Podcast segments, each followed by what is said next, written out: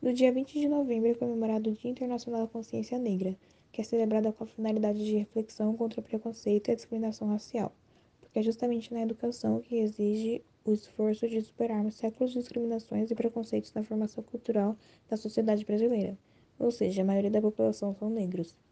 Além disso, esse dia diz respeito à valorização da cultura e da história africana. Pensando nisso, alguns artigos são essenciais para o conhecimento. Escravidão no Brasil. Negrinha, de Monteiro Lobato, um conto para discutir o preconceito e o racismo. Ele foi escrito em 1920, que expõe os bastidores da sociedade patriarcal, o racismo e o preconceito no cotidiano da classe média. Uma forte crítica à mentalidade escravocrata brasileira que persistia três décadas depois da abolição. História e cultura africana. Mulheres africanas, rainhas, guerreiras e líderes espirituais. O artigo apresenta 14 mulheres africanas da antiguidade até o século XX, iniciando pelo Egito faraônico e daí para Sabá, Kush, Nigéria, Angola, Ashanti, Madagascar, povos berberes, Zulus, Zimbabue e as guerreiras de Daomé. A história das mulheres africanas é povoada de rainhas, guerreiras e líderes espirituais que romperam costumes, conquistaram poder e respeito, expandiram domínios, combateram invasores europeus e insuflaram coragem em seu povo. Seus nomes ficaram registrados em pedras, pergaminhos, nos relatos de estrangeiros e eternizados na tradição oral. Atividades interativas e lúdicas. Sociedades africanas, uma cruzadinha composta por 17 nomes relacionados à história e cultura africana, como griot, nagôs, Gana, Mali, Yorubá e outros.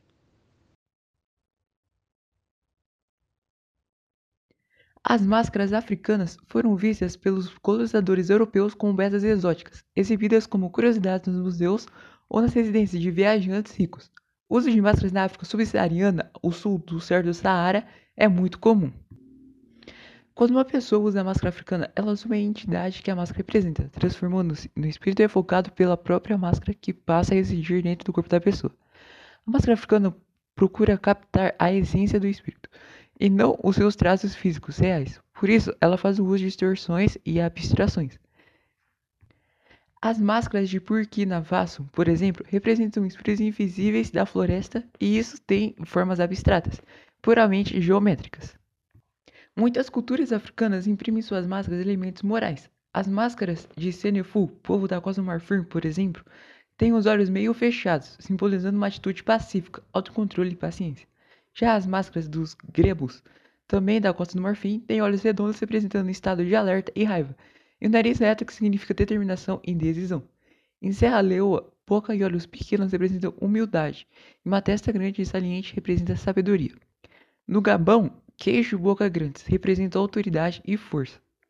De forma geral, as máscaras africanas é um importante elemento de identidade cultural de cada etnia, representando a riqueza e a complexidade do patrimônio cultural. Os animais também são comumente representados nas máscaras africanas, podendo representar o espírito de um determinado animal e servir de meio para transmitir uma mensagem ou um pedido.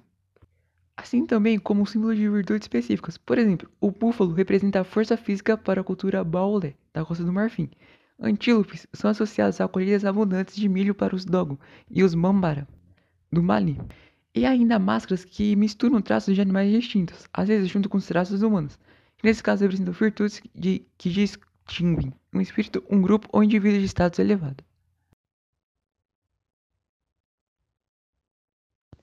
Benin, Forte de São João de Ajudá, Costas dos Escravos. Em 1995 foi inaugurado um memorial como homenagem aos cativos deportados para as colônias em todo o Atlântico.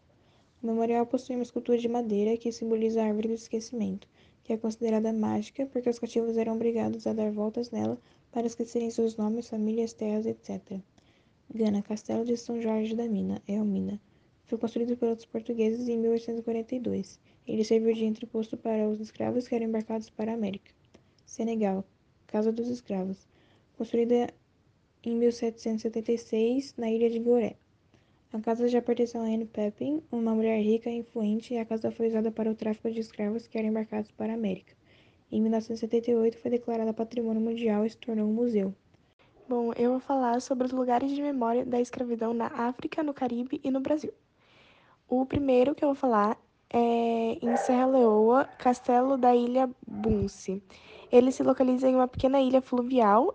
É, o forte foi construído por ingleses por volta de 1670 para servir de entreposto de escravos que eram enviados para as colônias Carolina do Sul e Geórgia, no atual Estados Unidos. O local ele foi alvo de muitos ataques de traficantes de diferentes origens, é, portugueses, afro-portugueses, holandeses e franceses. Os escravos de Serra Leoa eram valorizados por suas habilidades no cultivo do arroz, que era praticado na costa ocidental africana. Em 1807, com a abolição do tráfico de escravos pelo parlamento britânico, a ilha Bunce foi utilizada para outros fins, como o cultivo de algodão, entreposto comercial e serraria. Em 1840, a ilha foi abandonada e o castelo entrou em deterioração. É, atualmente, o governo de Serra Leoa e instituições norte-americanas têm feito esforços para preservar a ilha e as ruínas do castelo. A segunda que eu vou falar é a Estátua da Abolição, ou de Bussa. A pequena ilha de Barbados, na América Central, era originalmente habitada por indígenas Arawak, mas quando os espanhóis chegaram em 1492, ela estava desabitada. Ela foi colônia inglesa entre 1627 e 1966, que foi o ano da sua independência política. O tabaco e o algodão eles foram as primeiras culturas exploradas na colônia, mas que foram substituídas a partir de 1640 por cana-de-açúcar com mão de obra africana escravizada. Em 1816 ocorreu uma violenta revolta escrava liderada pelo escravo de nome Bussa, onde cerca de 400 escravos se levantaram, incendiando fazendas e tomando as propriedades. Depois de três dias, os ingleses conseguiram sufocar a revolta mais cerca de 115 escravos foram executados e dezenas de escravos foram levados para outras ilhas. Em 1834, a escravidão foi abolida no Império Britânico. E os ex-escravos, contudo, eles tiveram que indenizar seus antigos proprietários, continuando a trabalhar por mais quatro anos, sem remuneração, em uma jornada de 45 horas por semana. Em 1838, finalmente, cerca de 70 mil barbadianos de ascendência africana comemoraram a liberdade. A estátua da abolição celebra esse fato, mas o povo barbadiano deu outro significado ao monumento. Eles referem-se a ele como Bussa, que é um, um nome herói nacional, o nome de um herói nacional, que foi o escravo que liderou a revolta. O último lugar de memória da escravidão que eu vou falar fica no Brasil, no Rio de Janeiro. O Cais do Valongo ele foi descoberto em 2011 durante as obras na zona portuária do Rio de Janeiro e trata-se do único vestígio material conhecido de desembarque dos africanos escravizados nas Américas. Foram descobertos dois an ancoradouros, Valongo e Imperatriz, um sobre o outro e, junto a eles, uma grande quantidade de amuletos e objetos de culto originados do Congo, Angola e Moçambique. Construído em 1811, o Valongo ele foi um local de desembarque e comércio de escravizados africanos até 1831, quando foi proibido o tráfico transatlântico de escravos. Durante os 20 anos da sua operação, estima-se que ali desembarcaram entre 500 mil e 1 milhão de escravizados. E o sítio arqueológico Cais do Valongo ele foi declarado Patrimônio da Humanidade da Unesco em 2017. Racismo, uma história. Série de três documentários produzidos pela BBC em 2007. Consiste em uma cronologia de eventos a partir da invenção do conceito de raça no século 17 e explora o impacto do racismo em escala global. Examina as mudanças na percepção de raça e na história do racismo na Europa, nas Américas, na Austrália e na Ásia, terminando na luta contínua pela igualdade de direitos que ainda continua. São três episódios durante o documentário, a Cor do Dinheiro, Impacto Fatal, Um Legado Selvagem. Investiga o impacto no século XX. Em 1900, a expansão colonial europeia chegou ao coração da África, sob o governo de Leopoldo I. O Congo belga foi transformado em um vasto seringal. Homens, mulheres e crianças que não conseguiam obter suas cotas de látex tinham seus membros decepados o país tornou-se um cenário de um dos maiores genocídios raciais do século, com uma estimativa de 10 milhões de africanos mortos sob o domínio colonial. Darwinismo social e eugenia. A origem das espécies. A obra de Charles Darwin, de 1859, com sua teoria da evolução natural, acabou servindo de álibi para justificar a expansão global da raça britânica. As ideias foram usadas para explicar as sociedades humanas, dando origem ao darwinismo social baseado na tese de que somente os mais aptos, os superiores, vencem. Os perdedores estavam fadados a desaparecer. Muitas dessas raças inferiores seriam apenas lembradas como curiosidades, peças espalhadas em museus de antropologia. Teorias racistas. Race of Men, 1840, feito pelo anatomista escocês Robert Knox. Forneceu fundamentos para o racismo científico e justificou o extermínio. A raça é tudo. Literatura, ciência, arte, em uma palavra, a civilização depende dela. As raças negras podem ser civilizadas. Eu devo dizer que não. A raça saxônica jamais as tolerará. Jamais se miscigenarão, jamais viverão em paz. É uma guerra de extermínio. Robert Knox, 1840. Nessa mesma época, o anatomista Samuel George Morton, estudando o crânio de diferentes etnias, concluiu que a capacidade craniana determinava a capacidade intelectual. Os índios e negros sempre vinham por último. Morton usou essa teoria para defender a ideia de que o ser humano não tinha uma origem comum, e a raça fora criada separadamente, e a cada uma foi dada características específicas e irrevogáveis. Assim, para ele, tasmanianos, africanos e índios americanos talvez nem chegassem a ser totalmente humanos. Bem nascido, Francis Galton propôs a seleção artificial para o aprimoramento da população humana através de casamentos seletivos entre brancos unicamente. Parecia ser a solução para reverter o desequilíbrio social que na época ocorria na Inglaterra. O forte crescimento demográfico das classes pobres, frente à diminuição das classes mais ricas e cultas, gerou o temor de uma degeneração biológica. O poema O Fardo do Homem Branco, de Rudyard Kipling passou a ser considerado o romantismo obsoleto. Bom, como já vimos em sala de aula, agora eu vou falar sobre um pouco sobre a violência racial no Congo belga. Em nome da civilização, 90% do continente africano foi dividido entre as potências europeias. Leopoldo II, rei da Bélgica entre 1865 e 1909, administrou o Estado Livre do Congo, atual República Democrática do Congo, como sua possessão privada.